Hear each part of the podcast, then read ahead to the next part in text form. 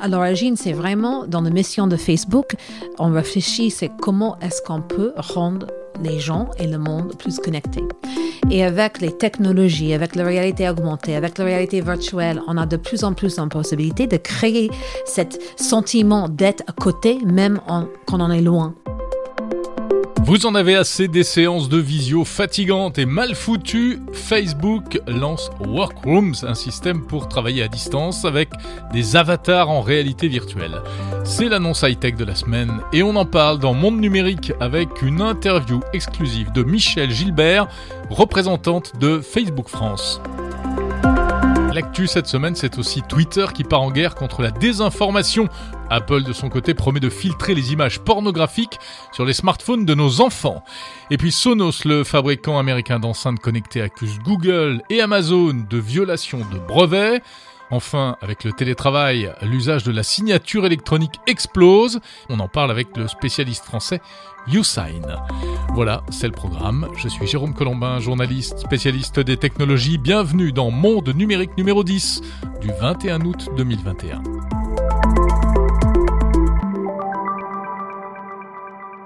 Et tout d'abord, sachez que ce podcast est sponsorisé par Dashlane. Dashlane, c'est un gestionnaire de mots de passe que j'utilise personnellement depuis des années. Ça me permet de conserver tous mes mots de passe dans un coffre-fort sécurisé. Moi, je ne retiens plus aucun mot de passe, euh, sauf un seul, celui qui permet d'accéder à tous les autres. Et lorsque j'ai besoin de remplir un formulaire en ligne, Dashlane complète automatiquement les champs et propose même des mots de passe générés aléatoirement. On peut aussi stocker en toute sécurité ses numéros de carte bancaire. L'avantage, c'est que Dashlane fonctionne sur n'importe quel navigateur web et sur n'importe quel ordi ou smartphone. C'est français, alors vous pouvez essayer gratuitement Dashlane sur dashlane.com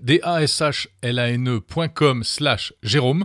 Et avec le code promo Jérôme, vous avez droit à 50% de réduction sur la version premium qui contient un VPN. Voilà, vous savez tout, il y a le lien dans la description de cette émission. Merci à vous qui m'avez laissé cette semaine des avis sur Apple Podcast et des messages sur Twitter, notamment Blaise, Aurélien, Laurent, Nico, euh, encore Shin022. Et puis vous avez été très nombreux à télécharger euh, tout au long de l'été les épisodes de la série spéciale que je vous ai proposée sur alors différents thèmes, l'informatique quantique, la blockchain, le chiffrement de bout en bout, la reconnaissance faciale et la recharge sans fil. Vous pouvez retrouver tous ces épisodes sur mondenumérique.info. On passe à l'actu.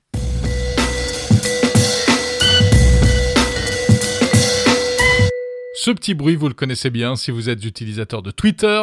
Et le problème, c'est que derrière ce petit bruit se cachent parfois de fausses informations. Alors on va pouvoir bientôt les signaler c'est fake news.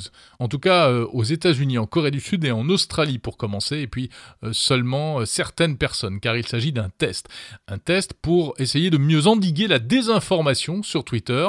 Les plateformes sont souvent accusées de ne pas en faire assez. Hein. Donc là, le test qui est mis en place par Twitter va permettre de signaler à chaque fois si une information nous paraît fausse. On pourra dire si ça concerne la santé, la politique ou autre chose.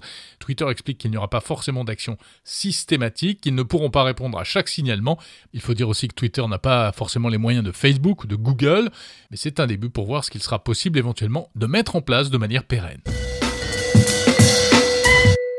Il n'y a pas que Twitter qui veut faire le ménage, il y a aussi Apple, et la marque à la pomme s'attaque à, un gros problème, un gros dossier, la pédopornographie avec l'ambition de lutter à la fois contre les images pédophiles qui peuvent circuler euh, sur les réseaux, mais aussi contre les, images pornographiques sur les smartphones des mineurs. Alerte aux dick pics et aux nudes. Alors, de quelle manière? Eh Bien d'abord en ce qui concerne donc ces images qui ne devraient pas tomber entre les mains euh, des plus jeunes.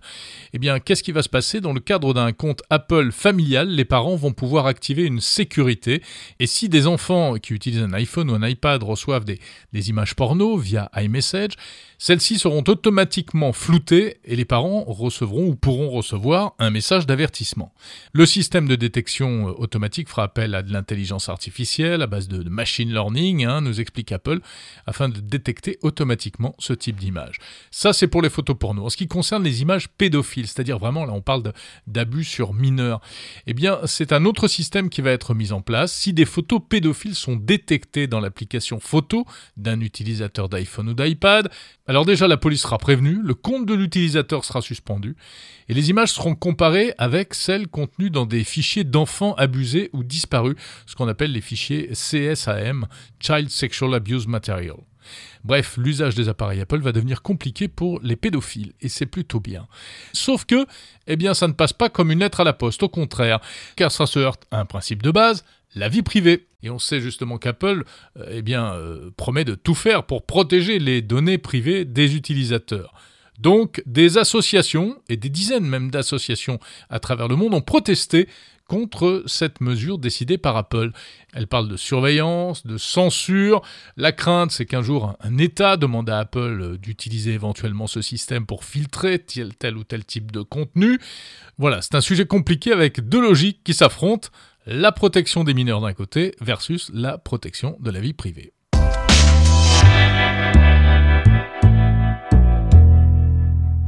Bon, les histoires de tech en ce moment, c'est aussi ce procès qui pourrait faire du bruit. Normal puisque ça concerne des fabricants d'enceintes connectées, en l'occurrence Sonos et Google. Le premier, Sonos, l'américain fabricant hein, d'enceintes multiroom, accuse le second de piratage de brevets. Google aurait piqué des brevets Sonos. On sait que Sonos est le pionnier du multiroom sans fil, hein, c'est-à-dire des enceintes synchronisées dans toute la maison euh, en Wi-Fi. Et apparemment, Google aurait un petit peu euh, tapé dans les trésors de guerre de Sonos hein, en s'appropriant euh, les brevets. Alors on ne sait pas lesquels exactement, mais ça porterait sur 150 brevets et plus précisément sur 5 d'entre eux. Et en janvier 2020, Sonos a donc attaqué formellement Google en justice. Ils ont gagné une première bataille. Un juge américain a estimé que oui, il y avait euh, violation de brevet, mais Google conteste. Décision finale le 13 décembre prochain.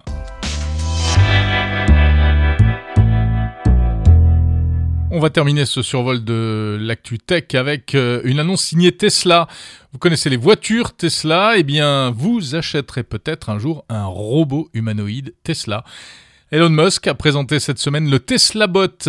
Alors c'est un vrai robot humanoïde, 1m70 de haut, 55 à 60 kg. Vous voyez euh, iRobot dans le film, hein, c'est à peu près la même chose mais en, blanc et noir. Alors bon, là c'est juste euh, une image qui a été dévoilée. On nous promet euh, un prototype pour l'année prochaine.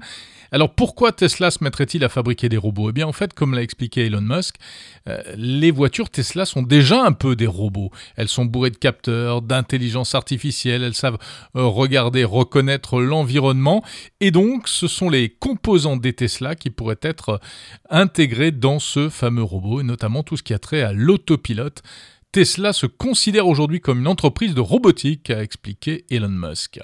Ce Tesla Bot, à quoi servira-t-il? Eh bien, il pourra, monter des marches, euh, porter des charges, évidemment, euh, entrer dans les bâtiments, ouvrir des portes, etc. L'objectif, c'est toujours le même, remplacer l'humain pour des tâches répétitives. il pourra euh, soulever des charges, en principe, d'une vingtaine de kilos, et même courir à 8 km heure. Mais rassurez-vous, vous courrez toujours plus vite que lui, a dit Elon Musk, qui s'est voulu rassurant en précisant d'ailleurs que ce serait un robot amical. Et eh oui, on sait qu'Elon Musk pourtant a certaines craintes par rapport à la toute puissance de l'intelligence artificielle. Il avait dit une fois qu'il était persuadé qu'un jour l'IA pourrait euh, dominer l'humain. Mais voilà, ça n'empêche pas de fabriquer des robots.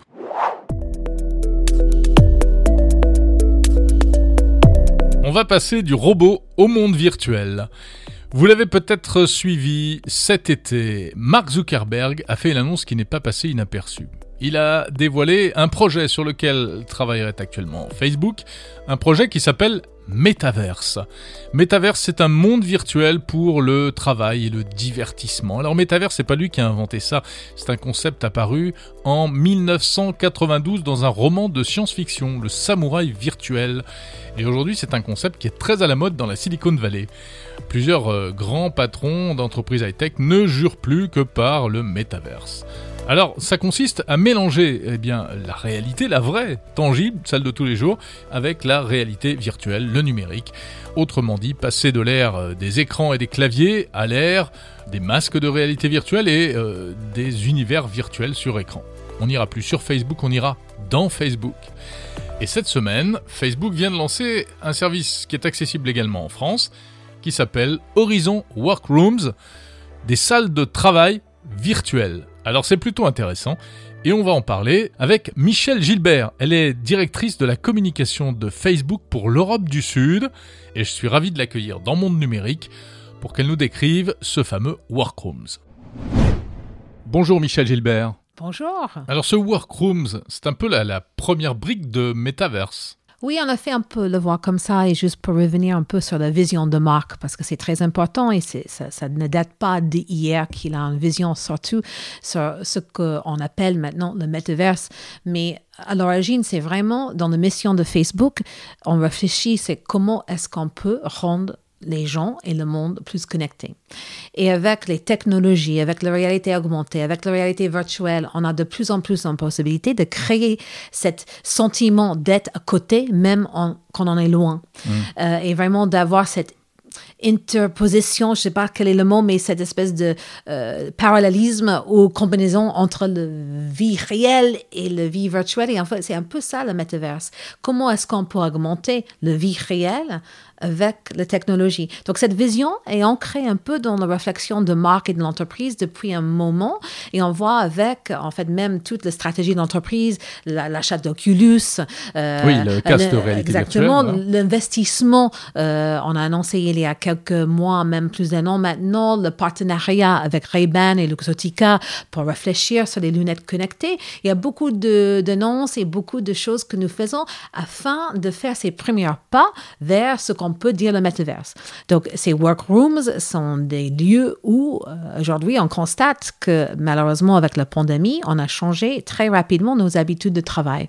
Donc, on a appris qu'on peut travailler ensemble, mais quand même, on a entendu euh, que les gens ont besoin d'avoir un sentiment de présence, de, de sentir à côté de quelqu'un. On est des êtres humains, on aime plus ou moins surtout plus, être avec les autres. Bien sûr. Donc, euh, on est des animaux sociaux. Exactement, depuis toujours. Et en fait, euh, cette, euh, ce produit qui est proposé aujourd'hui va nous permettre de nous immerger dans un, lieu de travail, même si on n'est pas à côté de quelqu'un, mais avoir le sentiment d'être à côté, le sentiment de pouvoir agir, de pouvoir dessiner son graphique, de pouvoir taper sur son clavier, mais vraiment sentir qu'on est ensemble, même si on ne l'est pas. Alors c'est de la réalité virtuelle et de la réalité augmentée, donc ça, ça se passe, il faut mettre le casque Oculus en fait. Tout à fait. Donc, très simple mhm. euh, pour ceux qui l'ont déjà. Et bien évidemment, euh, ce, ce, produit est gratuit. Donc, il peut être facilement téléchargeable et on met son casque et on se lance dans cette expérience euh, avec les hôtes de son bureau. Voilà. Donc, moi, j'ai un peu essayé. Effectivement, bon, c'est plus rigolo qu'une visio bête avec les vignettes, comme ça, les têtes qui s'affichent sur l'écran dans des carrés. en plus, on sait que c'est très fatigant, hein, ces séances de visio. Là, on est dans une réunion virtuelle en fait. Bon, les gens sont des avatars. Ça fait un petit peu bande dessinée. Hein.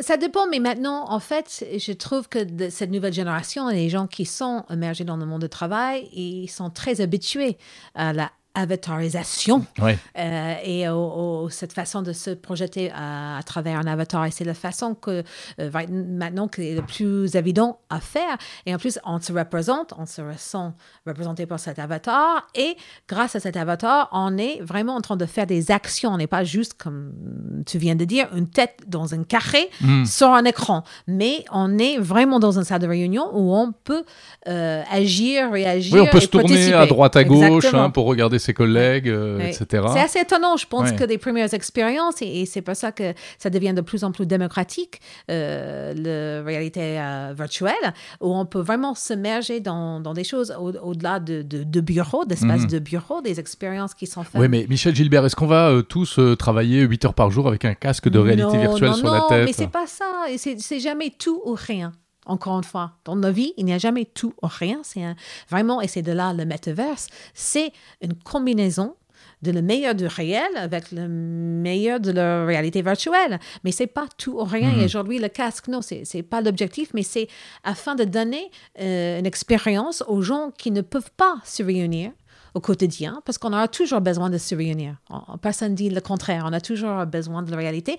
Mais aujourd'hui, avec la pandémie, on ne peut pas voir les gens comme on pouvait autrefois. Ça nous donne euh, une expérience qui est différente, plus engageante et qui nous donne le sentiment d'être. Donc cette innovation, elle est lancée à cause de la pandémie ou bien grâce à la pandémie, elle va prendre tout son sens et elle était déjà dans les tuyaux depuis très longtemps? Déjà dans les tuyaux et ça fait que juste que le timing est plutôt intéressant avec tout ce qui se passe, mais c'est des tendances qui sont dessinées depuis un moment. Oui, puisqu'il y a des choses, par exemple, on peut citer Microsoft aussi, c'est euh, euh, impliqué dans cette voie hein, avec euh, des outils, avec HoloLens Mesh pour travailler, même sur des maquettes virtuelles, etc. Donc on sent que vraiment il y a une tendance de fond.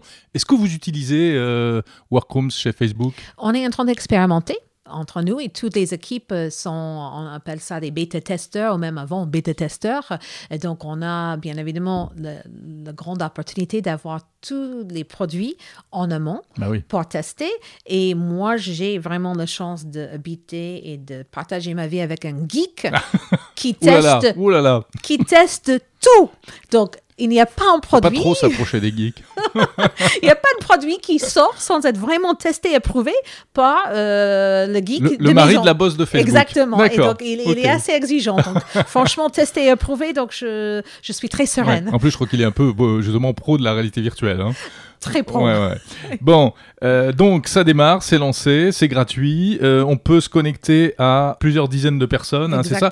Et puis on va pouvoir partager des, applications pratiques aussi, euh, parce que c'est pas juste pour se parler, c'est pour travailler. C'est pour travailler, donc il y a l'intégration avec les applications pratiques, comme on a dit, avec les tableaux virtuels, toute tout une batterie d'outils qui sont vraiment bureautiques pour rendre cette expérience le plus vrai de la réalité. C'est l'avenir du télétravail? C'est peut-être un brique du télétravail, mais je dis au-delà du bureau. Tout simplement, on voit déjà que ces technologies sont utilisées par des médecins, par des chirurgiens, par des instances de, aussi de formation. Parce que hmm. toute euh, cette on peut, par exemple, je trouve, je, passe de coq mais c'est très intéressant pour comprendre d'où ça vient. Euh, les médecins aujourd'hui peuvent s'entraîner dans un monde euh, de réalité virtuelle afin de faire euh, des, opérations qu'ils ne pouvaient pas tester en live sur quelqu'un. Donc, c'est vraiment très utile ce monde qui va combiner les deux et ça peut développer dans beaucoup d'industries, non seulement juste dans un cas de bureau, mais dans une façon de formation médicale ou d'intervention même médicale. Michel Gilbert, c'est Facebook quand même. Vous allez récupérer toutes nos données personnelles et faire de la pub ciblée avec ça vous allez écouter nos conversations sérieusement Non, mais c'est toujours. Moi, j'adore ce, type de questions. Euh, on est Facebook et nos vie privée quand même reste euh, vraiment essentielle à, tout ce que nous faisons euh, dans, dans le groupe. Il est vrai que notre modèle économique est euh, basé sur la publicité. Nous ne sommes pas euh, une association, nous ne sommes pas un NGO, nous sommes une entreprise avec un modèle économique qui est très clair, qui est très net, qui est le euh, modèle publicitaire. Mhm. pour faire et livrer des publicités, nous sommes très clairs avec les personnes qui utilisent nos produits, qu'est-ce qu'ils partagent et pourquoi ils le partagent, et on met d'abord leur vie privée et leur choix euh, d'abord. Maintenant, les gens doivent aussi euh, prendre l'opportunité de s'intéresser et comprendre euh, quand ils vont utiliser un service, pas que Facebook, mais tous les services aujourd'hui qui sont basés sur des modèles tels que le modèle publicitaire, quelles données ils partagent et pourquoi ils partagent ces hmm. données. C'est pas toujours facile hein, de savoir. C'est peut-être pas facile, mais je pense que vraiment les efforts qui sont faits euh, depuis des années pour vraiment faire beaucoup plus de pédagogie et donner le choix aux utilisateurs est énorme. Mm. Et là, on passe à un autre sujet, mais qui, est un sujet très, très important très, très important parce que là, on est souvent taclé sur ce sujet. Oui, tout a changé depuis Cambridge Analytica, mais, en fait. Mais même, je pense que dans l'esprit de chacun, c'est une question qui se pose. Euh, donc déjà, tout d'abord, nous, oui, on a un modèle publicitaire. Oui, pour recevoir Facebook gratuitement et pour avoir tous les services, toutes les recherches, tous les investissements qu'on fait, c'est basé sur nos recettes publicitaires, bien évidemment. Mais on a toujours mis dans les produits, par exemple, des boutons, des outils pour expliquer. Voilà, par exemple, si vous avez, euh, Jérôme, dans euh, ton fil d'actualité Facebook une publicité euh, pour une marque, mmh. et tu te dis, mais pourquoi, pourquoi, je, il, est pourquoi il est là? Le bouton en haut à droite, il y a trois petits boutons, on clique et on dit pourquoi je vois cela? Ah, on nous explique Pourquoi Pourquoi Il suffit de, de cliquer et on peut même opter de ne plus être ciblé. C'est un choix. Il va dire, voilà, Jérôme, euh, toi, tu reçois cette publicité par ce clavier parce que tu es geek et tu Hmm. habites euh, dans telle région et tu as tel ou tel âge. OK, très bien. Je ne veux plus être ciblé. Ou, en fait, c'est un service pour moi de recevoir moins 100 euros sur ce clavier. Ça m'intéresse de recevoir cette publicité. Tout va bien. Ouais, Moi, je devrais pas le dire, mais j'aime bien la publicité ciblée. Moi, j'adore parce que ça me permet Ouais, euh, de pas- choisir mes vacances et d'avoir des bons prix. Bah ouais, c'est ça. Après, c'est les dérives éventuelles qu'il peut y avoir. Voilà, merci Michel Gilbert de Facebook. Et je précise que l'on peut vous retrouver dans un deuxième podcast que je vous propose exceptionnellement, dans lequel on parle des contenus sur Facebook, les fake news, la désinformation, comment fonctionne le système de modération de Facebook et quelles sont les informations que consultent réellement euh, les utilisateurs. Le réseau social vient de publier un rapport sur ce sujet. Alors on vous dit tout, c'est à écouter dans cet épisode spécial de Monde numérique spécial Facebook qui doit déjà se trouver alors qu'il est dans votre appli de podcast.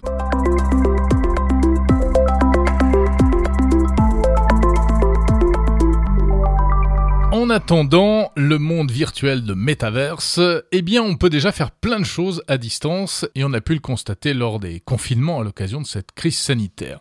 Signer un bail de location, un prêt immobilier, euh, un contrat commercial à distance par internet, aujourd'hui c'est vraiment facile grâce à la signature électronique. Cette signature électronique, c'est légal en France depuis plus de 10 ans, mais on a l'impression que c'est surtout maintenant que cela se développe. On a assisté à un boom avec la crise sanitaire. Les confinements ont accéléré tout ce qui est euh, dématérialisation, on va dire, et la signature électronique en fait partie. Alors c'est plutôt bien parce que ça présente plein d'avantages, la signature électronique. Euh, Ce sont des acteurs privés qui s'occupent de cela, il y en a plusieurs sur le marché, hein. et moi j'ai choisi de rencontrer l'entreprise française YouSign.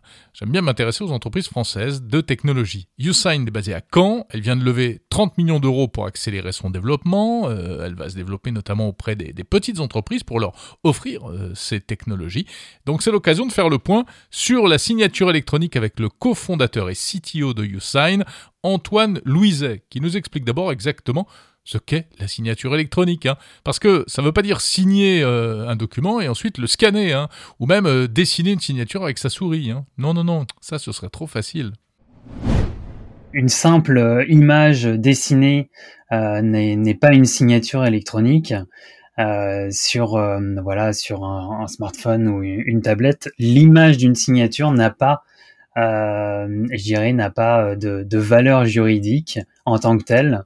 C'est euh, tout ce qu'il va y avoir derrière euh, qui euh, qui va permettre de donner une valeur euh, juridique à cette signature. Donc on utilise euh, ce qu'on appelle de la, cryptographie qui permet de, garantir l'intégrité du document et donc euh, et l'identité du signataire. Ce qui est important, c'est tout le mécanisme de certification qui est derrière, alors. Exactement. Il y a plusieurs niveaux de signature électronique hein, pour garantir euh, l'identité de la personne, l'identité du signataire. Donc, euh, on peut euh, aller jusqu'à demander d'uploader et de télécharger une, photocopie de pièce d'identité. On peut aussi faire des, vérifications de l'identité via des face-à-face physiques et prochainement, d'ici la fin de l'année, du face-à-face à distance qui euh, sera un équivalent de, du face-à-face physique. Qu'est-ce qu'on peut signer électroniquement aujourd'hui? Est-ce que je peux tout signer? Il y a 99% des documents qu'on peut, euh, qu'on peut signer de manière électronique. Et, euh, et évidemment, euh, selon les, les acteurs, euh, parfois c'est euh, les acteurs qui sont réticents, mais voilà, la majorité des documents aujourd'hui, la grande majorité peuvent être signés de manière électronique sans aucun problème. Au- Aujourd'hui, tout le monde utilise la signature électronique. En, en 2020, euh, bon, bah, il y a eu un, boom évidemment des demandes. Donc, euh, ça a eu un impact dans, euh, je dirais, euh, voilà, l'adoption euh, sur le marché de ces solutions, puisque euh, on était bloqué sans signature électronique, puisqu'on ne pouvait pas sortir de chez nous. Et donc, euh, on, on a découvert, enfin, certains ont découvert euh, ce, ce procédé. Et puis, quand on, on commence à utiliser la signature électronique, on peut plus revenir en arrière. C'est trop dur de, de le faire dans l'autre sens. Donc euh, voilà, l'essayer, c'est l'adopter. Est-ce que la signature électronique, au fond, n'est pas plus sûre que la signature manuscrite sur un bout de papier? Complètement. Euh, oui, euh, faut être fort pour savoir si euh, la signature qu'on a euh, sur un contrat qu'on a reçu par la poste, c'est vraiment la bonne personne qui l'a faite. Exactement, on a beaucoup plus d'informations sur une signature électronique, même sur les voilà les, les, premiers niveaux avec un par exemple l'envoi du code SMS, le numéro de téléphone, l'adresse mail qui a été utilisée. Tout ça, c'est des informations qui permettent de d'avoir plus de preuves qu'une signature manuscrite. En France, euh, c'est vieux. Hein. c'est depuis euh, l'an 2000 en France que c'est reconnu d'un point de vue juridique. Et là, on est en train, on est en train de voilà de vivre euh, cette adoption beaucoup plus massive. Quand on parle de signature électronique, voilà, entre amis ou je dirais en famille, eh bien, on, a de plus en plus de personnes qui ont déjà vécu euh, et qui ont déjà utilisé la signature électronique, soit via des banques, soit chez le notaire, ou euh, dans évidemment euh, d'autres cas, euh, puisque on, se retrouve euh, confronté à la signature électronique de plus en plus. Il y a des gens qui refusent, il y a des réticences par rapport à ça. Vous le constatez, vous, chez YouSign, ou pas du tout? Oui, mais euh, je dirais que c'est voilà, ça devient de plus en plus à la marge. Donc, euh, on voit que euh, le euh, l'ensemble, je dirais, des entreprises, des administrations s'adaptent pour justement accepter la signature électronique de plus en plus dans leur process. Merci Antoine Louiset, CTO de YouSign, entreprise française de Normandie.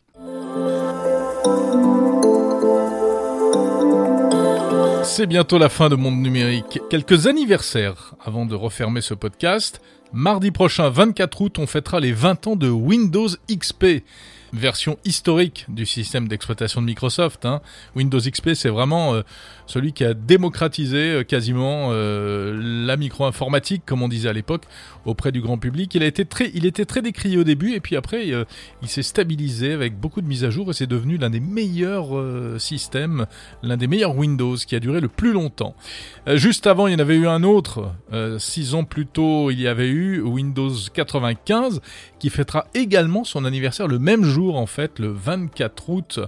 26 ans pour Windows 95. Et puis euh, mercredi, 25 euh, août, ce seront les 40 ans euh, du Sony Mavica. Alors ça ne vous dit peut-être rien du tout, mais c'était le premier appareil photo électronique grand public, lancé en 1981 par Sony. Si vous voulez en savoir plus sur ces anniversaires et sur bien d'autres, rendez-vous sur le site tech-time.fr. Voilà, c'est fini pour ce numéro 10 de Monde Numérique. Merci de l'avoir écouté jusqu'au bout. J'espère que cela vous a intéressé. Beaucoup de sujets cette semaine. Euh, N'oubliez pas le bonus spécial Facebook à écouter également, c'est passionnant. On se retrouvera samedi prochain avec d'autres sujets. Comme d'habitude, n'hésitez pas à noter, à commenter également ce podcast, principalement sur Apple Podcast. Sur les autres plateformes, malheureusement, il est difficile de, mettre des, des, commentaires. Vous pouvez malgré tout m'envoyer vos messages par les réseaux sociaux, par Twitter, hashtag Monde Numérique ou par Facebook. Vous pouvez vous abonner à la newsletter pour recevoir automatiquement le podcast chaque samedi en allant sur mondenumérique.info. Je vous salue, je vous souhaite une très bonne semaine, bonne reprise pour ceux qui redémarrent le boulot cette semaine. À samedi prochain.